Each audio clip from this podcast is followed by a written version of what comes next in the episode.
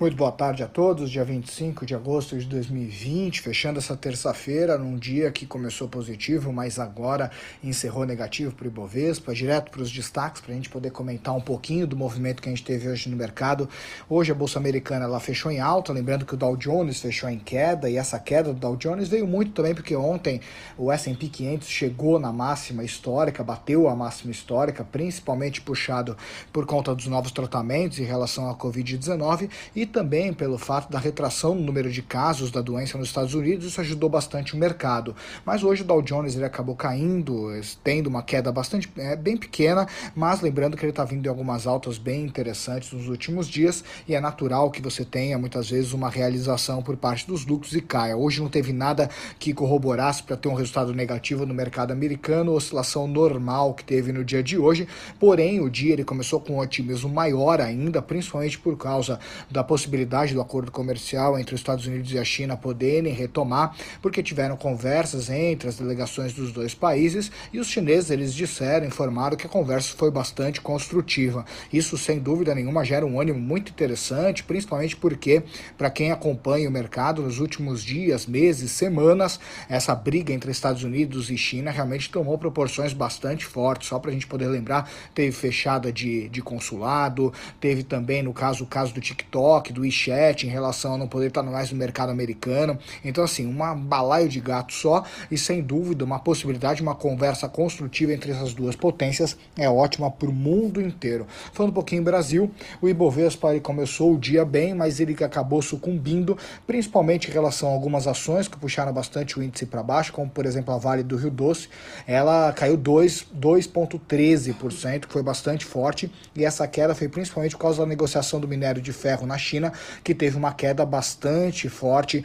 nessa commodity, lembrando que ela, ele está vindo de um rally de altas em sequência nas últimas semanas, bastante interessante, que acabou ajudando a Vale e também outras empresas que dependem do minério de ferro. Porém, hoje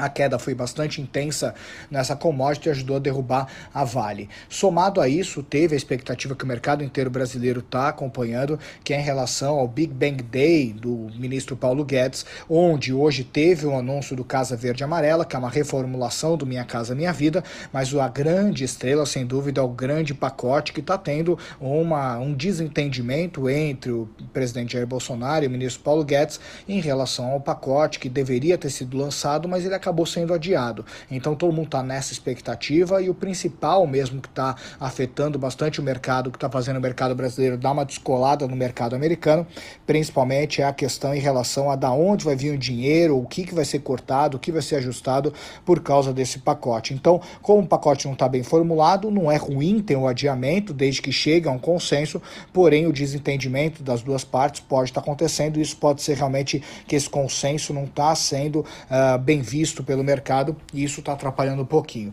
Falando um pouquinho das cotações, S&P 500 em alta, Nasdaq em alta, Dow Jones em baixa e Bovespa fechou numa queda de 0,18 em 102.117 pontos, com volume financeiro de 23 bilhões, também não foi um volume muito forte dentro da Bolsa Brasileira, o que indica que muitos investidores estão segurando um pouco de capital, esperando muito dessa definição do governo brasileiro em relação a como vai ser esse novo pacote, o mega pacote de medidas sociais e econômicas. E somado a isso também a gente teve hoje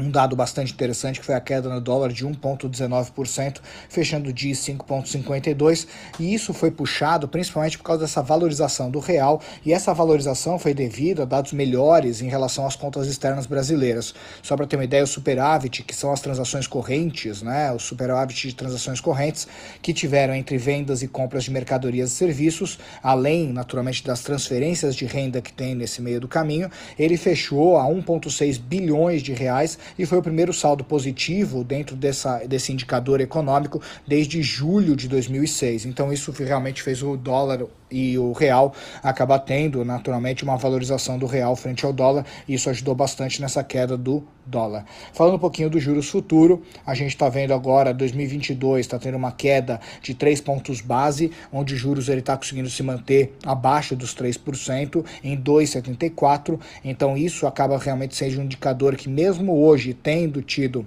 o IPC, o IPC 15 que acabou sendo lançado hoje, ele acabou não mostrando uma alta bastante forte e isso naturalmente corroborou para que a curva de juros se mantivesse num patamar como a gente está acompanhando nas últimas semanas. Então hoje está sendo uh, praticamente a curva de juros ela está respondendo ao estímulo da inflação que está conseguindo se manter, mesmo tendo algumas altas, mas nada muito drástico. E o principal que nas últimas semanas teve uma grande, uh, digamos assim, disparada da curva de juros futuro foi em relação à possibilidade do furo no teto de gastos. Então o que a gente está torcendo muito para que o país ele possa manter essas mesmas condições de oxigenação, naturalmente tudo está indicando que se manter o teto de gastos, a gente tem um horizonte muito produtivo para os próximos meses. Se furar, realmente a credibilidade do país pode cair e os juros pode disparar bastante